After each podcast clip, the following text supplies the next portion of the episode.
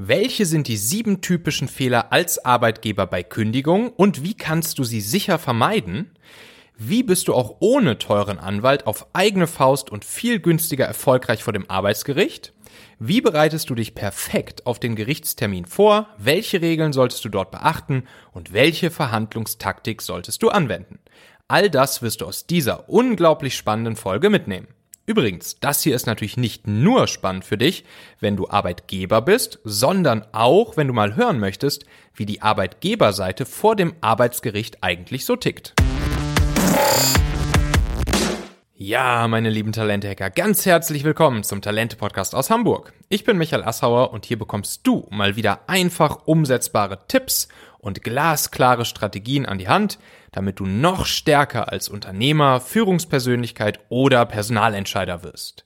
Der Link dieser Folge hier, der lautet talente.co slash 186 und wenn du jetzt jemanden in deinem Kollegen oder Bekannten oder Freundeskreis hast, für den diese Folge hier auch spannend oder inspirierend oder wertvoll sein könnte, dann schnapp dir doch einfach genau diesen Link und sende ihn an diese Person.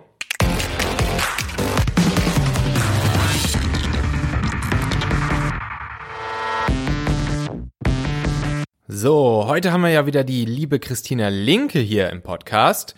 Und äh, kleiner Fun Fact dazu vielleicht kurz vorab.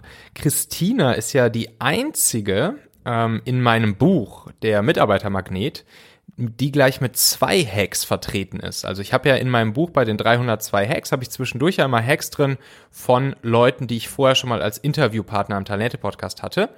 Und äh, ja, Christina ist eben die einzige, von der zwei Hacks im Buch sind. Das ist einmal der Hack Nummer 151, der lautet, profitiere von einer kürzeren Probezeit als sechs Monate. Da hat äh, Christina uns verraten, wie man das gut machen kann. Und der Hack Nummer 173 von 302 im gesamten Buch, der lautet, gewähre Joker-Tage statt Urlaubstage. Das finde ich auch eine sehr, sehr, sehr smarte Sache. Also hör dir gerne einfach nochmal die Podcast-Folgen mit der Christina an, die wir hier schon hatten, oder hol dir das Buch. Ähm, heute soll es ja um ein anderes Thema hier gehen. Und zwar um das Thema erfolgreich vor dem Arbeitsgericht sein als Arbeitgeber. Ähm, das ist tatsächlich so ein Thema, aber das habe ich auch schon des Öfteren mal nachgedacht. Ich, ich habe wirklich darüber nachgedacht, hey, warum muss ich mir eigentlich scheinbar einen Anwalt nehmen, wenn ich vorm Arbeitsgericht lande? Ähm, kann ich das nicht einfach selbst machen? Kann ich das vielleicht nicht selbst sogar auch noch besser machen? Weil ich natürlich auch noch viel tiefer in dem Thema drin stecke. Und äh, ja, dann habe ich irgendwann eine Podcast-Folge mit der, mit der Christina beim lieben Christopher Funk gehört im Podcast, wo sie dann genau darüber gesprochen hat, wo sie erzählt hat, ähm, dass das wohl geht, als Arbeitgeber auch äh, sozusagen alleine vorm Arbeitsgericht aufzulaufen und das sogar auch viele Vorteile haben kann. Und dann hat sie so ein paar Tricks rausgehauen, wie das, wie das geht. Und dann hat sie auch noch erzählt, dass sie zu diesem ganzen Thema ein Webinar macht. Und dieses Webinar, das habe ich mir dann natürlich sofort angeguckt. Ähm, Christina ist ja ne, die Expertin für Arbeitsrecht äh, in, in Deutschland und das fand ich dann natürlich super spannend, was sie da so zu erzählen hat, was sie aus dem Nähkästchen zu erzählen hat. Ähm, und was sie so für Tipps raushaut, ähm, wie man eben als Arbeitgeber auch ohne Anwalt vor dem Arbeitsgericht sehr erfolgreich sein kann. Und das fand ich so spannend, dieses Webinar, dass äh, ich danach Christina gefragt habe, ob wir nicht einfach die Tonspur ihres Webinars nehmen können ähm, und sie hier für euch im Talente-Podcast ausspielen können. Und äh, ja, Christina hat zugestimmt, sie fand das cool und dementsprechend machen wir jetzt genau das hier in dieser Folge. Das Ganze war ein vorbereitendes Webinar von Christina für ihren Online-Kurs. Ne? Und der Online-Kurs, der lautet auch erfolgreich vor dem Arbeitsgericht, auch ohne teuren Anwalt. So, und da, da macht sie halt einen ganzen Online-Kurs, äh, der dich perfekt darauf vorbereitet, wenn du in so einer Situation bist. Und äh, natürlich möchte ich euch hier auch schon mal direkt den, den Link zu Christinas Online-Kurs schon mal nennen. Ich habe da eine Weiterleitung eingerichtet.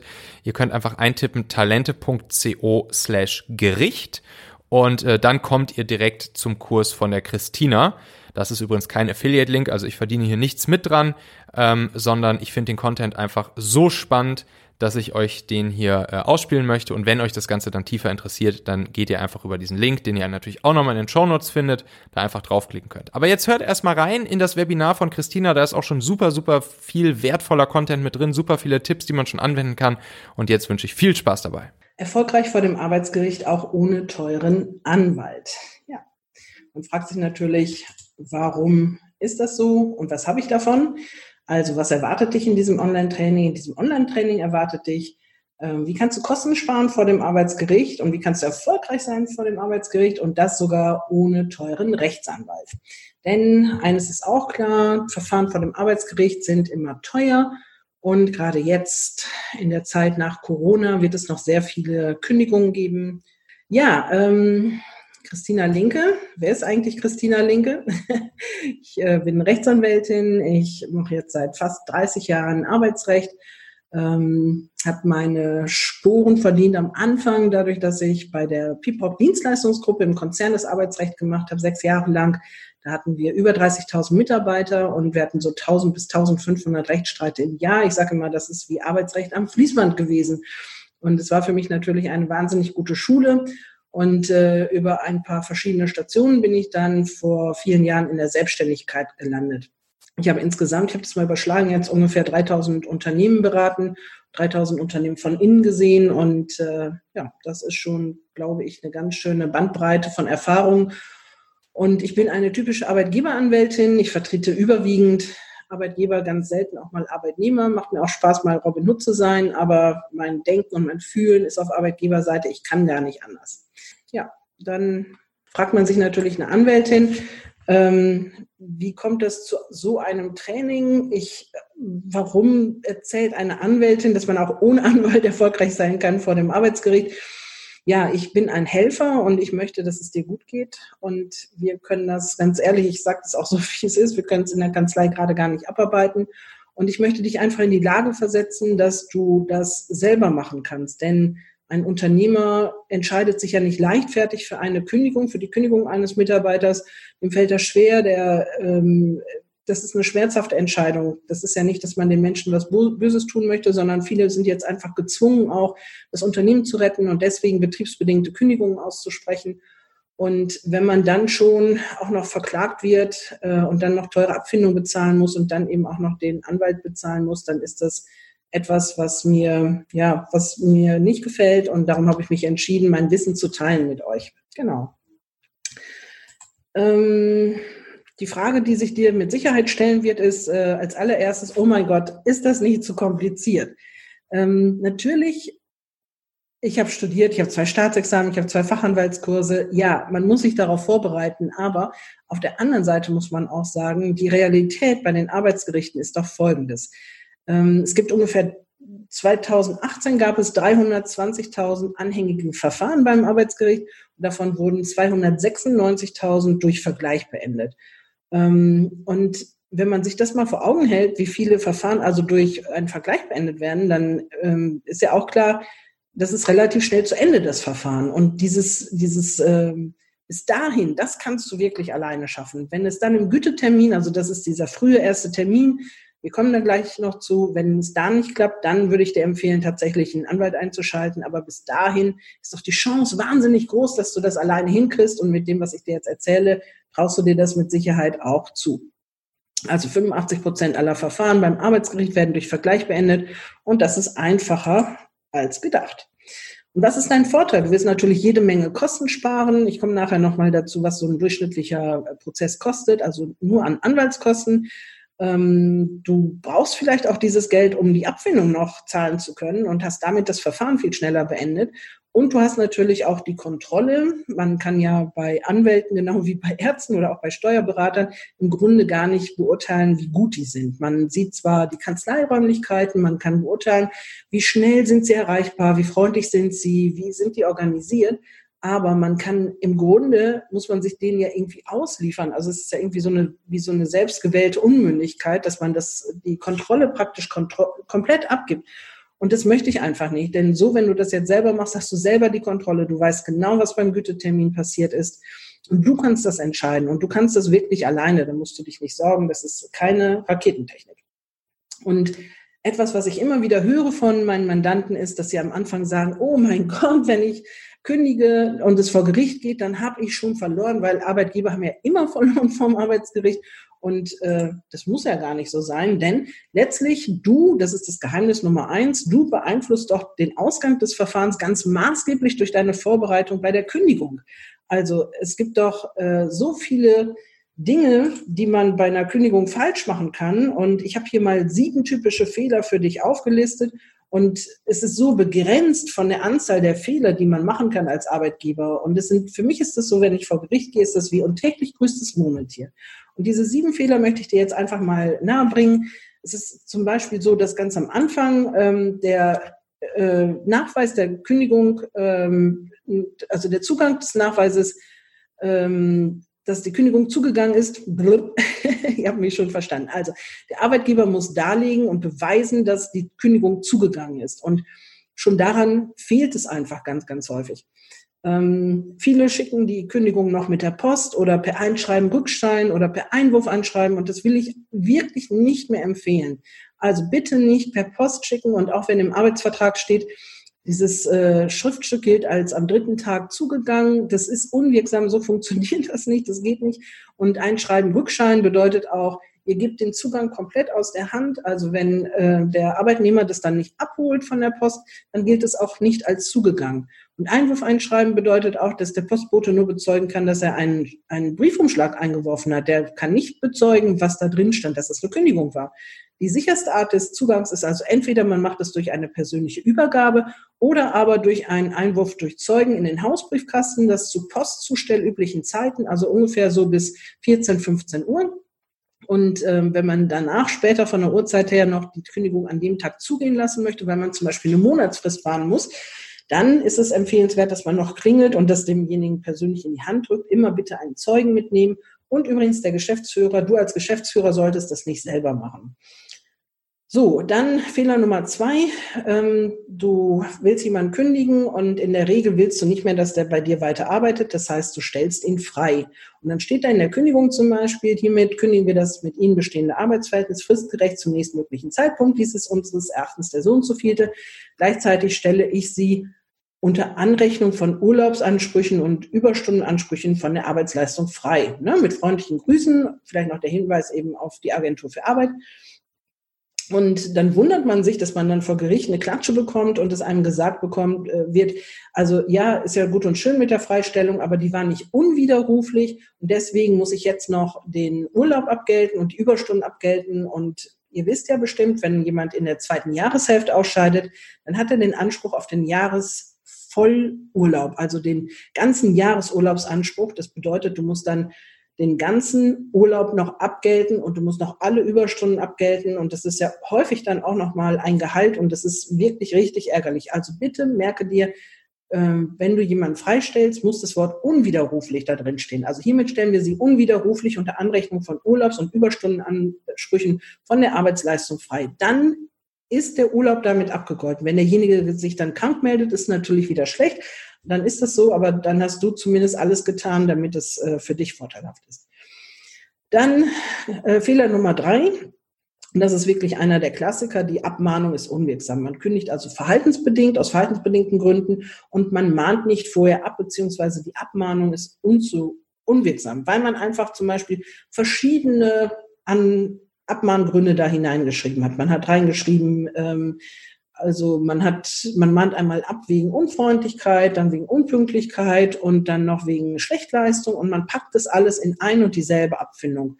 Und der Arbeitnehmer kann sich in einem Punkt entschuldigen und kann sagen, so war das gar nicht. Dann ist die ganze Abmahnung hinfällig. Es ist also unbedingt wichtig, dass man die Abmahnung für jeden einzelnen Punkt macht und nicht alle Punkte, Punkte da reinschreibt, sondern man schreibt dann lieber drei verschiedene Abmahnungen. Ein klassischer Fehler ist auch immer, dass die Abmahnung viel zu unkonkret ist, also Kundenbeleidigung oder nicht richtige Reinigung oder sowas. Das ist viel zu unkonkret. Da muss man wirklich sagen, Sie haben an dem Tag so und so, gegen Uhrzeit so und so, zu unserem Konten XY Folgendes gesagt, dann möglichst noch den Wortlaut und den Zeugen. Und dann kann man eben sagen, das äh, können wir so nicht tolerieren. Das stellt eine arbeitsvertragliche Pflichtverletzung dar. Wir fordern Sie auf, Ihr Fehlverhalten umgehend abzustellen. Andernfalls müssen Sie mit einer Kündigung des Arbeitsverhältnisses rechnen. Übrigens bitte auch nicht reinschreiben, Sie müssen mit arbeitsrechtlichen Konsequenzen rechnen, sondern arbeitsrechtliche Konsequenzen sind ja Kritikgespräch, Ermahnung, Abmahnung, Kündigung, aber es muss da drin stehen, sonst müssen Sie mit einer Kündigung rechnen. So. Dann Vierter Fehler auch hat wieder mit der Abmahnung zu tun. Man mahnt ab ohne die Möglichkeit der Besserung. Also man äh, macht eine Abmahnung und derjenige meldet sich krank und dann räumt man das Büro auf und entdeckt noch andere Dinge und mahnt deswegen jetzt auch noch ab. Naja, und dann äh, ist es soweit, dass der Chef sagt, also jetzt kündige ich aber, jetzt reicht's mir aber. Und äh, ja, aber wenn die Abmahnung, was ist die Abmahnung? Die Abmahnung bedeutet, dass man ähm, sagt, pass auf, besser dein Verhalten, ansonsten werde ich dir kündigen. Aber wenn derjenige dann gar nicht im Betrieb ist und gar nicht die Möglichkeit hat, sich zu bessern, dann ist das ja keine wirksame Abmahnung. Dann ist es ja gar nichts, dann äh, man kann in dem Zeitpunkt doch nicht kündigen. Man muss dann wirklich warten, bis derjenige wiederkommt. Aber wenn man dann trotzdem kündigt, dann weiß man eben, man hat schlechtere Karten in dem Kündigungsschutzverfahren. dann die betriebsbedingte Kündigung ohne unternehmerische Entscheidung. Jede betriebsbedingte Kündigung setzt als erstes voraus eine unternehmerische Entscheidung. Das bedeutet also, du setzt dich hin und sagst, ähm, aus außer- oder innerbetrieblichen Gründen treffe ich jetzt eine Entscheidung. Und die Entscheidung lautet, zum Beispiel, ich lasse eine Hierarchieebene entfallen oder die lautet, äh, ich passe den Bedarf an Personal, an den Bedarf äh, der Arbeitsleistung an, also dass das kongruent ist hinterher. Und das solltest du dokumentieren. Du solltest dich wirklich hinsetzen und sagen, am so und so vielen haben äh, X Meier, Müller, Schulze folgende unternehmerische Entscheidung getroffen. Wir lassen die Ebene des Meisters jetzt entfallen und die Arbeit wird durch folgende andere Arbeitnehmer jetzt ausgeübt oder es ist nicht mehr nötig, diese Tätigkeit auszuüben, weil. Also es muss irgendwie dokumentiert werden, möglichst mit Ort und Datum, denn ansonsten hat man später auch Schwierigkeiten, das darlegen und zu beweisen, darzulegen und zu beweisen. So, dann betriebsbedingte Kündigung ohne Sozialauswahl ihr habt verschiedene Standorte und ähm, an dem Standort X wird jetzt etwas geschlossen und du entlässt alle Leute, die an diesem Standort gearbeitet haben. Ne? Das ist natürlich auch nicht, nicht richtig, sondern du musst die Sozialauswahl auf einer Hierarchieebene machen ähm, und dann mit allen Standorten, die da sind. Man kann ja auch nicht, wenn man jetzt eine Bäckerfiliale schließt, sagen, alle Leute, die in dieser Filiale gearbeitet haben, werden jetzt entlassen, sondern du musst eine soziale Auswahl machen und die soziale Auswahl, die richtet sich eben nach den Parametern Betriebszugehörigkeit, äh, Unterhaltsverpflichtungen und ähm, jetzt habe ich gerade einen Hänger. also wie lange ist jemand da? Was hat er für Unterhaltsverpflichtungen und äh, wie ist das Lebensalter? So. ist ein bisschen heiß gerade hier im Raum. Okay. Ähm, und du musst also das berücksichtigen immer auf derselben Ebene. Ähm, du musst nicht unbedingt unterscheiden zwischen Teilzeitkräften und Vollzeitkräften, aber wenn es diese Tätigkeit nur ausgeübt werden kann im Rahmen einer Vollzeittätigkeit, dann kannst du also da differenzieren. Also das ist auch einfach ähm, gar nicht so schwierig, wie sich das jetzt anhört, aber du musst eben nach diesen drei Kriterien musst du eben wirklich äh, die Arbeitnehmer entlassen und du kannst nicht einfach denjenigen nehmen, wo dir die Nase gerade passt. Ne? Du hast noch die Möglichkeit, Leistungsträger da rauszunehmen. Das könnte man dann auch argumentieren. Da müsste man dann vielleicht im Vorfeld einfach mal miteinander sprechen. Aber die meisten machen eben gar keine soziale Auswahl. Du machst schon vieles, vieles besser, wenn du überhaupt an diese drei Kriterien denkst. So, dann der siebte Fehler, ganz, ganz typischer Fehler, eine fristlose Kündigung aus der Emotion heraus. Ich hatte vor kurzem einen Arbeitgeber, der hatte fristgerecht gekündigt und hat dann praktisch hinterher dann ähm, ja, noch eine fristlose Kündigung hinterher schieben wollen. Und ich habe gesagt, bitte mach das doch nicht. Es wird nur teurer für dich, weil gegen die fristgerechte Kündigung wird der Arbeitnehmer nicht vorgehen. Aber wenn er jetzt noch eine fristlose Kündigung kommt, weil du dich ärgerst, ja, dann kommt ganz sicher noch eine äh, Kündigungsschutzklage und äh, ich konnte ihn gerade noch davon abhalten und das war gut so, weil es war aktives Geldsparen an der Stelle. Also es ist dann auch in dem Fall ist gar nicht geklagt worden.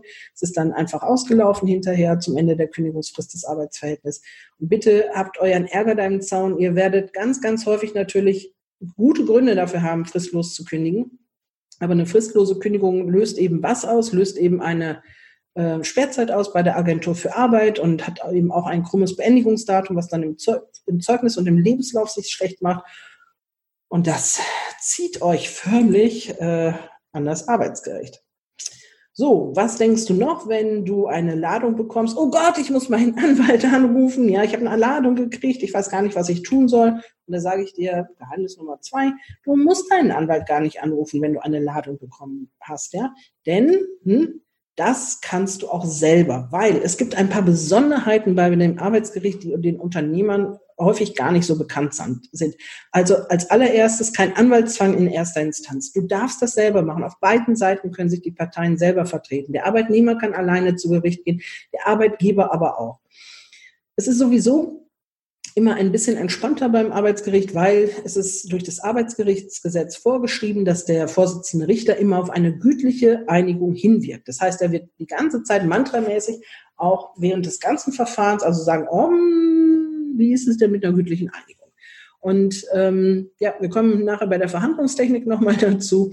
Ähm, er will also die ganze Zeit, dass ein Vergleich geschlossen wird und von daher ist das gar nicht so schlecht, weil für dich als Arbeitgeber ist es natürlich gut, du hast das Verfahren beendet und du bist auch nicht mehr dem Risiko ausgesetzt, dass du Annahmeverzug, in Annahmeverzug gerätst, weil du weißt ja, wenn das Verfahren weiterlaufen sollte, dann wird hinterher, gibt es einen Kammertermin, vielleicht auch ein Urteil dann. Das möchtest du vermeiden, weil dann musst du vielleicht für sechs Monate ja, das Geld, das Gehalt nachzahlen und erstattest der Agentur für Arbeit die äh, Arbeitslosenzahlung. Also es kann richtig teuer werden, je länger das Verfahren dauert. So, dann die Besonderheit Schnelligkeit, Gütetermin in zwei Wochen. Ähm, der Gütetermin soll in, innerhalb von zwei Wochen nach der Kündigungsschutzklage ähm, anberaumt werden. Das heißt, es geht also wirklich zack, zack, zack schnell. Im Moment sind es manchmal auch drei Wochen bei Kündigungsschutzverfahren. Das ist dem geschuldet, dass wir einfach eine hohe, hohe Anzahl von äh, Kündigungen gerade haben. Und äh, aber am, im Prinzip geht es sehr, sehr schnell beim Arbeitsgericht. Und wenn du Pech hast zum Beispiel, auch wenn du deinen Anwalt anrufst, gute Anwälte sind ja auch sehr ausgebucht und ja, dann hast du die Situation, dass der sowieso nicht kann, dass der Verlegung beantragen muss, dann mach's doch bitte erstmal selber. Probier's doch erstmal. Du kannst ja, wenn es dann gescheitert ist im Gütetermin, kannst du doch danach den Anwalt immer noch anrufen. So, dann Besonderheit äh, Nummer vier, du hast gar keine Gerichtskosten, solange ein Vergleich geschlossen wird. Das heißt, ähm, wenn es zu einer Einigung kommt, kostet das Verfahren an der Stelle gar nichts. Es gibt gar keine Gerichtskosten und du hast ja auch deine, deine Anwaltskosten hast du ja selber im Griff, weil du hast ja keinen Anwalt dann an der Stelle.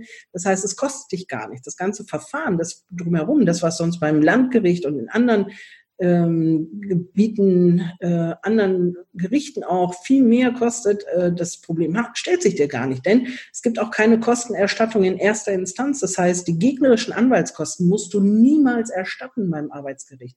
Das ist eine wirkliche Besonderheit, denn normalerweise ist es ja so, du wirst verklagt und stelle vor, Du verlierst das Verfahren, dann bezahlst du deinen eigenen Anwalt, du bezahlst die Gerichtskosten und du bezahlst ja auch noch den gegnerischen Anwalt. Das hast du aber nicht beim Arbeitsgericht. Das heißt, du kannst äh, sicher sein, dass du immer nur deine eigenen Anwaltskosten tragen musst, aber niemals die gegnerischen Anwaltskosten. Und wenn du das dann selber steuern kannst, ist doch wunderbar. Es gibt noch eine weitere Besonderheit, es gibt gar keine Kostenvorschüsse. Das heißt, du musst niemals irgendwie vor, bei Gericht irgendwas voreinzahlen oder so, was kompliziert sich anmutet. Du weißt nicht, wie viel und ob das richtig ist, ob die Berechnung stimmt. Also ähm, insgesamt nochmal, es gibt keinen Anwaltszwang in erster Instanz. Der Richter hilft dir, der wirkt auf eine Einigung hin. Es geht sehr schnell. Innerhalb von zwei Wochen hast du den Gütetermin. Es gibt keine Gerichtskosten, wenn du dich einigst durch Vergleich. Es gibt auch keine Kostenerstattung in erster Instanz. Du kannst die, also die gegnerischen Anwaltskosten musst du nicht bezahlen. Und es gibt auch keine Kostenvorschüsse. Das ist doch wirklich alles so gemacht. Das sind, eigentlich ist es dafür gedacht, dass ein Arbeitnehmer sich gut alleine vertreten kann. Aber nutzt das doch auch als Arbeitgeber. Genau. Das nächste ist, dass ich immer wieder höre, oh, ich weiß gar nicht, wie ich mich da vorbereiten muss, ja. Und ich sage dir, hey, die Vorbereitung auf den Gütetermin ist aber in der Regel völlig unkompliziert. Das ist unkompliziert. Das ist nicht schwierig. Was solltest du dabei haben?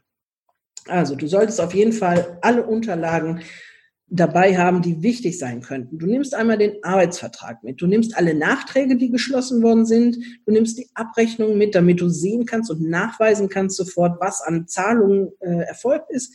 Du nimmst die äh, Urlaubsübersicht, wie viel Urlaub hat derjenige genommen, auch eben wie viel Urlaub wäre noch offen und wenn das abgegolten werden müsste, wie viel wäre das in Geld sozusagen dann alle Krankmeldungen, Zwischenzeugnis, etwaige Abmahnungen, die Kündigung und den äh, Zugangsnachweis. Das hast du in einem Ordner gut vorbereitet und das nimmst du mit. Und dann machst du dir ganz vorne, machst du dir, ich nenne das Aktenauszug, du kannst das nennen, wie du willst, ja.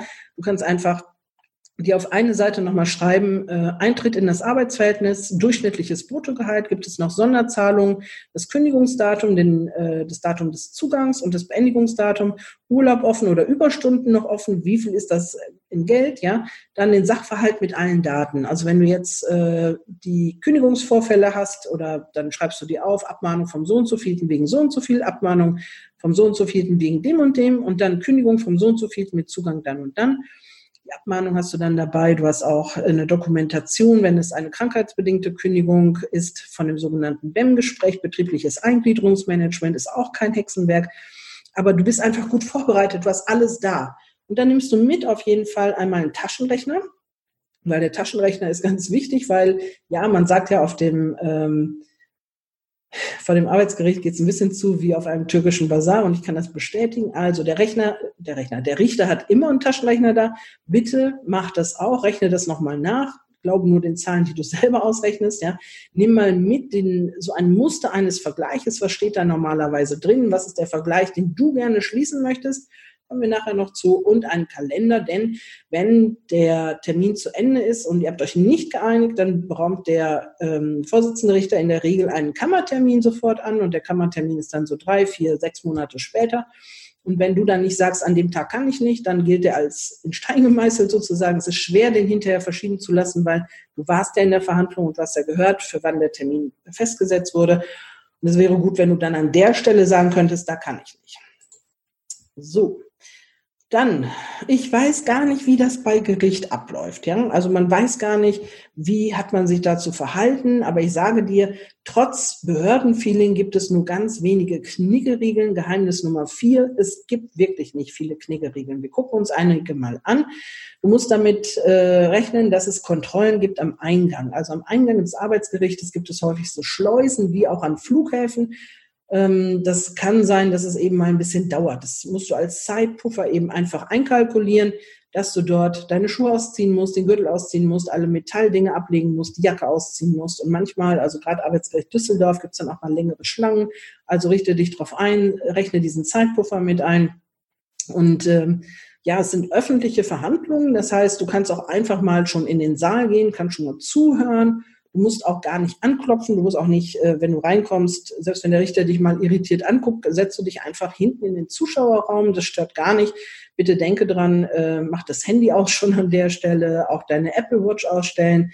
Bitte nicht trinken, nicht essen, kein Kaugummi rauen, äh, kauen. Ich sage auch immer, bitte nicht teure Uhren tragen, Einstecktücher weglassen, alles so bisschen Understatement. Das ist ein Richter, der da sitzt, das ist ein Beamter, man will doch keinen Neid schüren an der Stelle ähm, ja, die leben einfach und denken anders. Ich will das nicht werten, aber es sind einfach, es ist ein anderes Leben, wenn du als Unternehmer richtig Vollgas gibst und wirklich manchmal Tag und Nacht arbeitest und ob ein Richter weisungsungebunden ist an der Stelle und sein Gehalt bekommt, egal ob er arbeitet oder nicht, ja, ähm, das ist ein Unterschied, ja.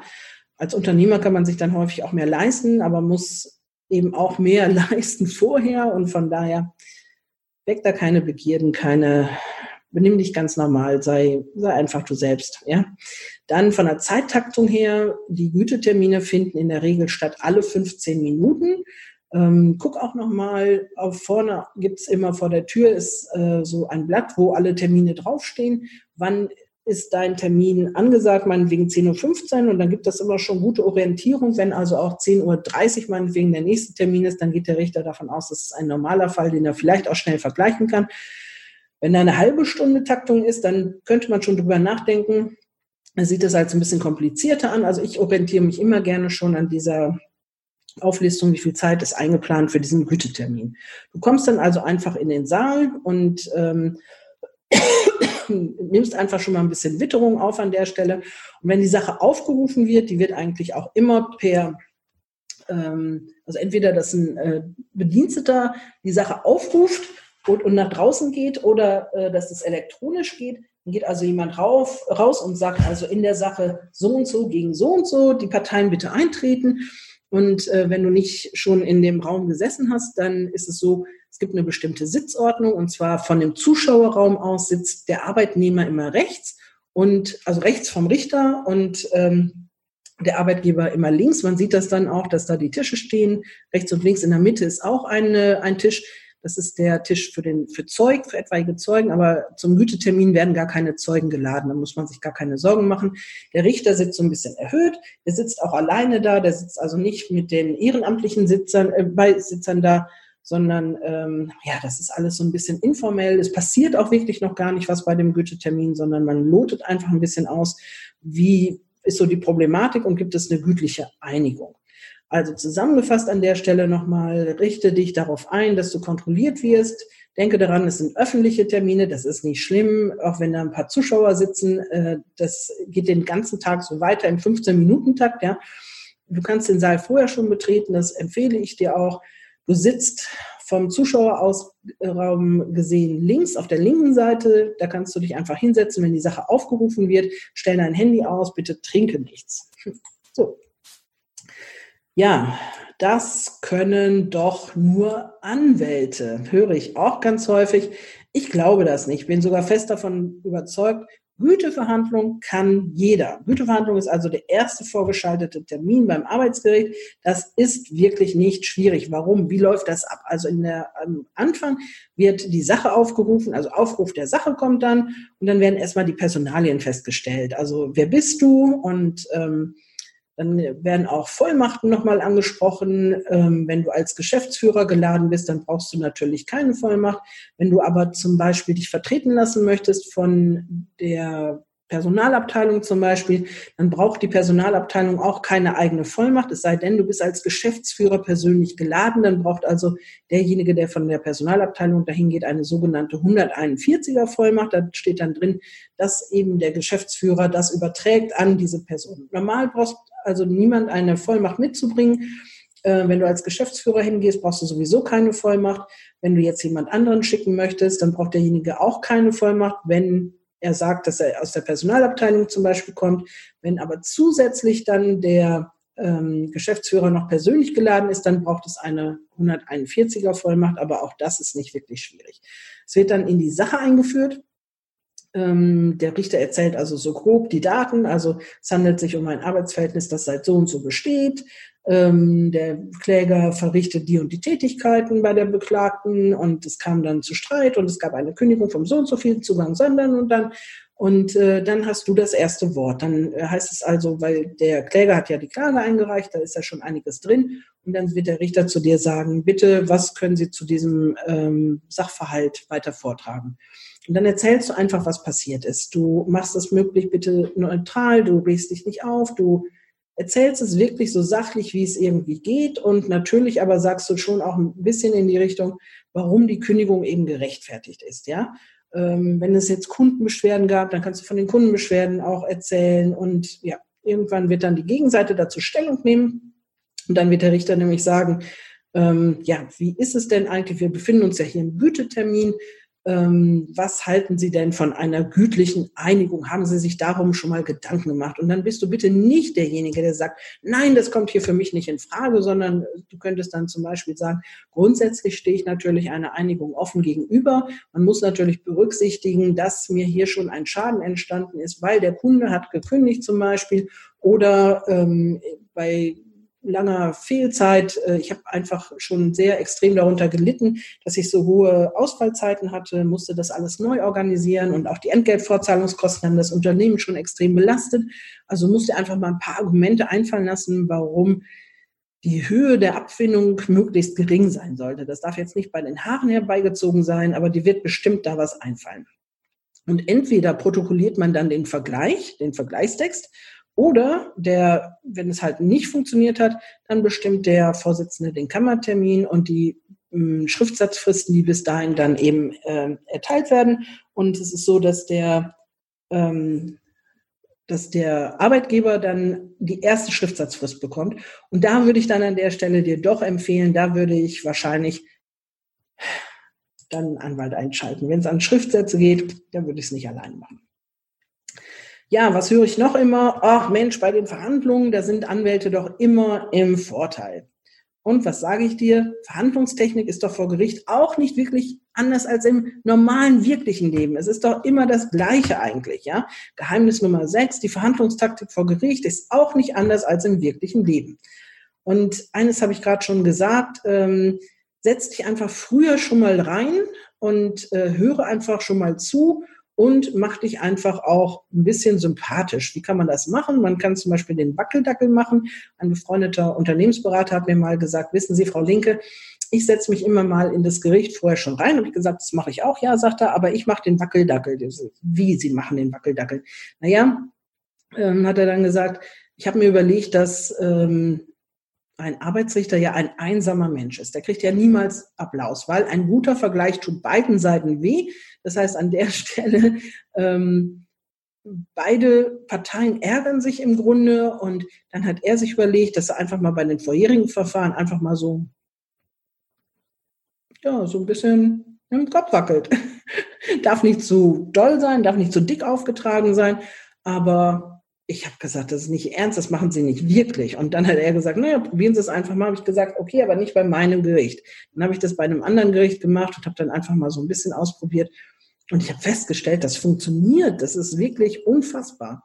Bitte reg dich also auch nicht auf vor Gericht, dass du irgendwie sagst, nein, ich will hier Gerechtigkeit oder es geht mir hier ums Prinzip oder so. Also sei möglichst sympathisch und es hat wirklich auch was damit zu tun, wie der Richter den Fall einschätzt. Letztlich kommt es nicht nur auf Paragraphen an, sondern auch auf das, was man daraus macht. Erkenne das Muster des Richters. Ähm, ein Richter möchte immer einen Vergleich schließen und dann ist es natürlich sehr gut, wenn du auch weißt, wie er das macht. Und zwar in der Regel geht das ja so, dass er erst die eine Seite und dann die andere Seite ein bisschen verunsichert. Er sagt also, gut, äh, betriebsbedingte Kündigung. Ähm, man könnte natürlich darüber nachdenken, dass die Kündigung äh, wirksam ist, weil nämlich die Zahlen, die der äh, Beklagte hier vorgelegt hat, die, da scheint ja was dran zu sein. Der Umsatz ist extrem zurückgegangen, der Gewinn ist zurückgegangen. Ähm, ja, also das äh, könnte durchgehen. Der Arbeitgeber freut sich. Und dann sagt er, ähm, um den wieder ein bisschen auf Spur zu bringen. Andererseits muss man natürlich überlegen, ob die Sozialauswahl hier richtig ist, wenn der Kläger jetzt vorträgt, dass es also andere Arbeitnehmer gibt, die, die äh, kürzer dabei sind und jünger sind, dann könnte natürlich die Sozialwahl auch, auch, falsch sein. Das müssen wir natürlich dann im äh, weiteren Verfahren aufklären. Die Frage ist ja aber, ob nicht beide Parteien hier zur Normalität zurückkehren wollen und zu ihrer normalen Tätigkeit und man sich hier vielleicht doch einigt. Also häufig ist es so, es wird erst die eine Seite, dann die andere Seite verunsichert, dann nochmal die andere und dann wird es immer weiter zueinander hingeschoben sozusagen. Und dieses Muster, das hat jeder Richter unterschiedlich. Jeder Richter hat seine eigene Art, Parteien zum Vergleich zu treiben. Das hören die natürlich nicht gerne, aber es ist einfach so, ich erlebe das ja immer wieder. Und du musst das Muster erkennen. Setz dich also bitte rechtzeitig vorher in den Gerichtssaal und höre mal zu, was der so erzählt und wie der das macht. Es ist auch schon immer interessant, wann der Kammertermin bestimmt wird. Wenn du schon weißt, der Kammertermin ist acht Monate später, ups, dann ist deine Einigungsbereitschaft vielleicht doch ein bisschen höher, als wenn der Kammertermin in drei Monaten ist, ja, eben wegen dieses Verzugsrisikos. Dann setzt du natürlich den Referenzrahmen, wenn es darum geht, die erste Zahl zu sagen, dann sagst du die erste Zahl, weil von da aus bestimmt sich die Range. Wenn ähm, die Regelabfindung bei 10.000 wäre, dann fang doch einfach mal bei 7.000 an. Sag nicht gleich äh, das, was du wirklich zahlen würdest, 10.000, weil dann wird nämlich die Gegenseite direkt erstmal höher pokern. Also von daher, ähm, du fängst an, die erste Zahl zu sagen. Von da aus bestimmt sich die Range. Ja, ich verstehe den Inhalt von Vergleichen nicht. Ich verstehe es nicht, verstehe es nicht. Ne? Das ist gar nicht so schwierig. Also Vergleiche folgen immer den gleichen Regeln, den gleichen Mustern. Wir gucken einfach mal so rein. Was steht da normalerweise drin? Also normalerweise ist einer der ersten Punkte immer die Beendigung des Arbeitsverhältnisses. Also die Parteien sind sich darüber einig, dass das Arbeitsverhältnis aufgrund ordentlicher, fristgerechter, betriebsbedingter Kündigung zum so und so viel endet oder geendet hat. So. Dann Freistellung für den Fall, dass der Zeitpunkt in der Zukunft liegt. Die Parteien sind sich darüber einig, dass das Arbeitsverhältnis ähm, das, oder dass der Arbeitnehmer bis zu diesem Zeitpunkt, bis zum Beendigungszeitpunkt unwiderruflich unter Einbringung seiner Urlaubs- und Überstunden äh, freigestellt ist. So, hm? genau. Dann kommt die ordnungsgemäße Abrechnung. Bis dahin wird das Arbeitsverhältnis ordnungsgemäß abgerechnet. Ähm, dann die Zahlung einer Abfindung. In der Regel wird es nicht gehen ohne Abfindung, selbst wenn du recht hast. Manchmal ist es so, dass äh, es schon ausreichen kann, wenn man eine fristlose in eine fristgerechte Kündigung umwandelt. Aber ja, meist kommst du um eine geringe Abfindung nicht herum. Wenn du aber dann keine Anwaltskosten hast, fällt dir das natürlich leichter.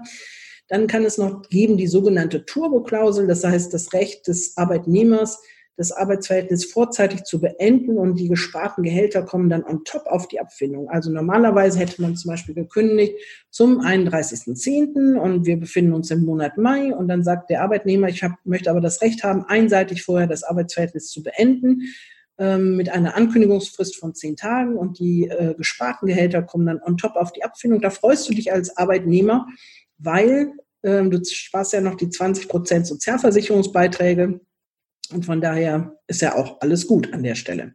Dann eine Regelung über das Arbeitszeugnis. Bitte streite dich nicht über das Arbeitszeugnis. Das ist nur unnütze Energie. Gib ihm das Arbeitszeugnis, was er haben möchte. Lass ihn möglichst den Entwurf selber schreiben, dann hast du keine Arbeit. Ich würde auch noch immer sagen, Stillschweigen vereinbaren über diesen Vergleich und das Ausscheiden und dann eine große Ausgleichsklausel. Das heißt, alle gegenseitigen Ansprüche aus dem Arbeitsverhältnis und dessen Beendigung sind mit diesem Vergleich abgegolten. Das aber bitte nur wirklich dann machen, wenn du auch weißt, sicher weißt, dass du keine Ansprüche mehr gegen den Arbeitnehmer hast.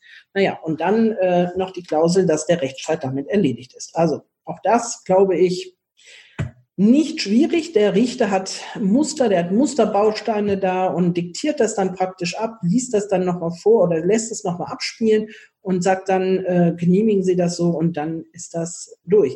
Wenn du dir nicht sicher bist, kannst du übrigens auch einen Widerrufsvorbehalt nehmen. Du kannst dann sagen, ich möchte mir das noch überlegen, ich muss das noch mit meinem Prokuristen oder was weiß ich besprechen und dann, ähm, oder die Personalabteilung sagt, ich möchte das gerne noch mit meinem Geschäftsführer besprechen, dann kann man sagen, ich behalte mir den Widerruf äh, des Vergleiches für ein oder zwei Wochen vor. Genau.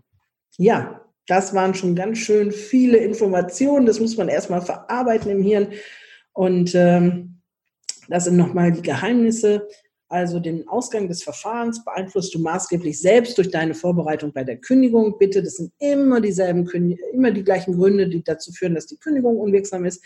Du musst nicht den Anwalt anrufen, wenn, eine, wenn du eine Ladung bekommen hast. Du kannst das wirklich selber machen, denn die Vorbereitung auf den Gütetermin ist wirklich in der Regel sehr unkompliziert. Ich habe dir genau gesagt, welche Sachen du äh, mitbringen musst. Ähm, ja, dann trotz Behördenfeeling gibt es nur wenige Knickeregeln. Äh, Sitzordnung haben wir darüber gesprochen. Die Güteverhandlung kann wirklich jeder selber machen.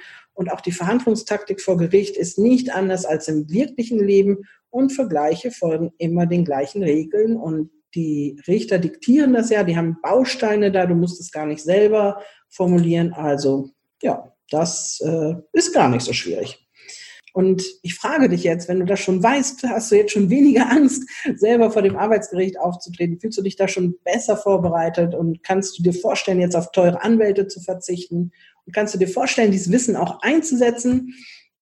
Und selbst wenn du nur einen Teil davon einsetzt, um zum Beispiel später deinen Anwalt besser beurteilen zu können, ähm, ist das deine Zeit wert gewesen? Ich glaube und ich hoffe sehr, ja. Und dann freut mich das natürlich, wenn dir das geholfen hat. Aber ich denke immer einen Schritt weiter und ich frage mich, was, wenn es für uns noch eine weitaus bessere Lösung gibt, eine Lösung, die dir wirklich effizienter, einfacher und schneller weiterhilft und ja, erfolgreich vor dem Arbeitsgericht. Das ist also eine Plattform, die ich mir überlegt habe, auf der ich dich begleite und wo ich wirklich all mein Know-how aus über 30 Jahren dir zur Verfügung stelle.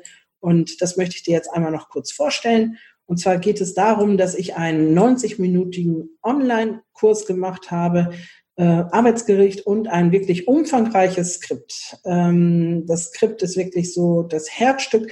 Du lernst dort alle Verhaltensweisen vor dem Arbeitsgericht kennen, die allgemeinen Abläufe, was, wie du das machen musst, wie du Vergleichsverhandlungen meisterst und auch wirklich den Vorteil daraus ziehst, was sind so die Kündigungsschutzverfahren? Was musst du da beachten? Was sind die typischen Fragen, die mir dazu immer gestellt werden? Natürlich kriegst du Antworten dazu. Es gibt ein Corona-Krisen-Bonuskapitel zur betriebsbedingten Kündigung und Kurzarbeitergeld, weil es ist ja so, wenn du erst Kurzarbeit vereinbart hast, kannst du nicht einfach so betriebsbedingt wieder kündigen, sondern musst eigentlich neue Gründe haben, die dazu führen, dass äh, die, die ich also zu einer betriebsbedingten Kündigung dann berechtigen, weil Kurzarbeit geht ja davon aus, vorübergehender Arbeitsausfall und betriebsbedingte Kündigung von dauerhaftem Arbeitsausfall.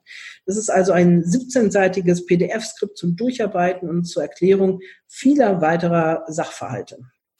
Und dann habe ich dort zusammengeführt und das ist wirklich das, das ist das Herzstück. Das ist das, wo wirklich, ähm, ja, als ich das so zusammengetragen habe, ähm, das habe ich über Wochen und Monate gemacht, habe ich einfach wirklich mal die 30 typischen Fehler im Zusammenhang mit Kündigung aufgelistet. Sieben habe ich dir davon eben schon geliefert, aber du bekommst 30. Ich kenne wirklich keinen anderen Fall bei Kündigungsschutzverfahren, überhaupt bei Verfahren vor dem Arbeitsgericht, die nicht mit diesen 30 Fehlern zusammenhängen. Also wenn du die einmal verstanden hast und die nicht mehr machst, dann kannst du davon ausgehen, dass es wirklich sehr, sehr viel günstiger wird vor dem Arbeitsgericht für dich. Und das ist die Essenz dessen, was ich in 30 Jahren Berufserfahrung gelernt habe, wo ich wirklich Jahre für gebraucht habe, wo ich zwei, also zwei Staatsexamen, ich habe studiert, ich habe das Referendariat gemacht und viele Jahre Berufstätigkeit gemacht, um dieses Wissen zu haben und du bekommst das jetzt einfach so geliefert. Du kannst die Fehler schon von Anfang an äh, vermeiden und damit auch das Verfahren eben entscheidend beeinflussen. Außerdem habe ich noch dazu gestellt, die wichtigsten Muster und Formulare, Vergleichsmuster mit Erklärungen, also Muster zur Abmahnung, zur Kündigung, Beispielabmahnung, ich glaube sieben Beispielabmahnungen, ähm, dann auch noch Erklärungen dazu, eine Checkliste noch, alle Vollmachten, auch die 141er Vollmacht, dann Verlegungsanträge, wenn du nicht kannst, dann auch die Vergleichsmuster mit den Textbausteinen und auch mit Erklärungen. Dazu habe ich ein eigenes Video gemacht, alleine dazu, damit du sicher bist, äh, wenn du so einen Vergleich schließt, was das bedeutet.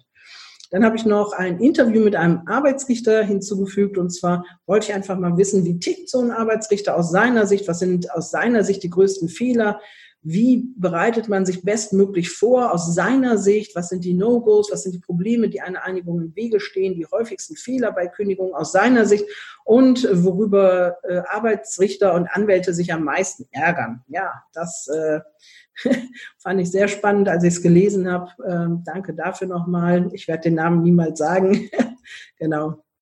Ähm, das kostet normalerweise 1995, wenn du das mal ins Verhältnis setzt, nämlich äh, zu normalen, typischen Anwaltskosten für ein einziges Verfahren. Ich habe das mal hier aufgelistet. Der Arbeitnehmer hat also ein Bruttoeinkommen zum Beispiel von 3000 Euro. Er hat eine Kündigung und eine Abmahnung bekommen und er will gegen die Kündigung und Abmahnung klagen, will außerdem noch ein Zwischenzeugnis, hilfsweise ein Beendigungszeugnis und ein anteiliges Gehalt in Höhe von 1050. Dann sind wir also das Dreifache Bruttoeinkommen ist immer der Streitwert bei einer Kündigung, sind wir bei 9000. Dann haben wir noch die Abmahnung, die ist auch nochmal ein Bruttoeinkommen wert. Das sind nochmal 3000, dann ein Zeugnis, nochmal 3000 und das 13. Gehalt hätten wir einen Streitwert von 16.050 Euro. Das läppert sich ganz schnell nach oben. Und dann hast du fast eine Anwaltsrechnung von knapp 3000 Euro brutto und das ist pro Verfahren. Also das ist ja ähm, auch so, dass das, was du hier lernst, wenn ich dir das zur Verfügung stelle, das kannst du immer wieder anwenden. Das ist ja hier 3000 brutto, das ist also nur für ein einziges Verfahren, das sind ungefähr 2,5 netto. Das ist so der Durchschnitt von den Verfahren, die, auch, die ich auch immer wieder erlebe. Und ich würde dir das jetzt anbieten. Ich würde, ich biete dir das an, also den Online-Kurs inklusive Skript, die 30 typischen Fehler, die wichtigsten Formulare und Muster, Vergleichsmuster mit Erklärung und das Interview für einmalig 847 Euro oder wenn du es in Raten zahlen möchtest, dreimal eben 333 Euro.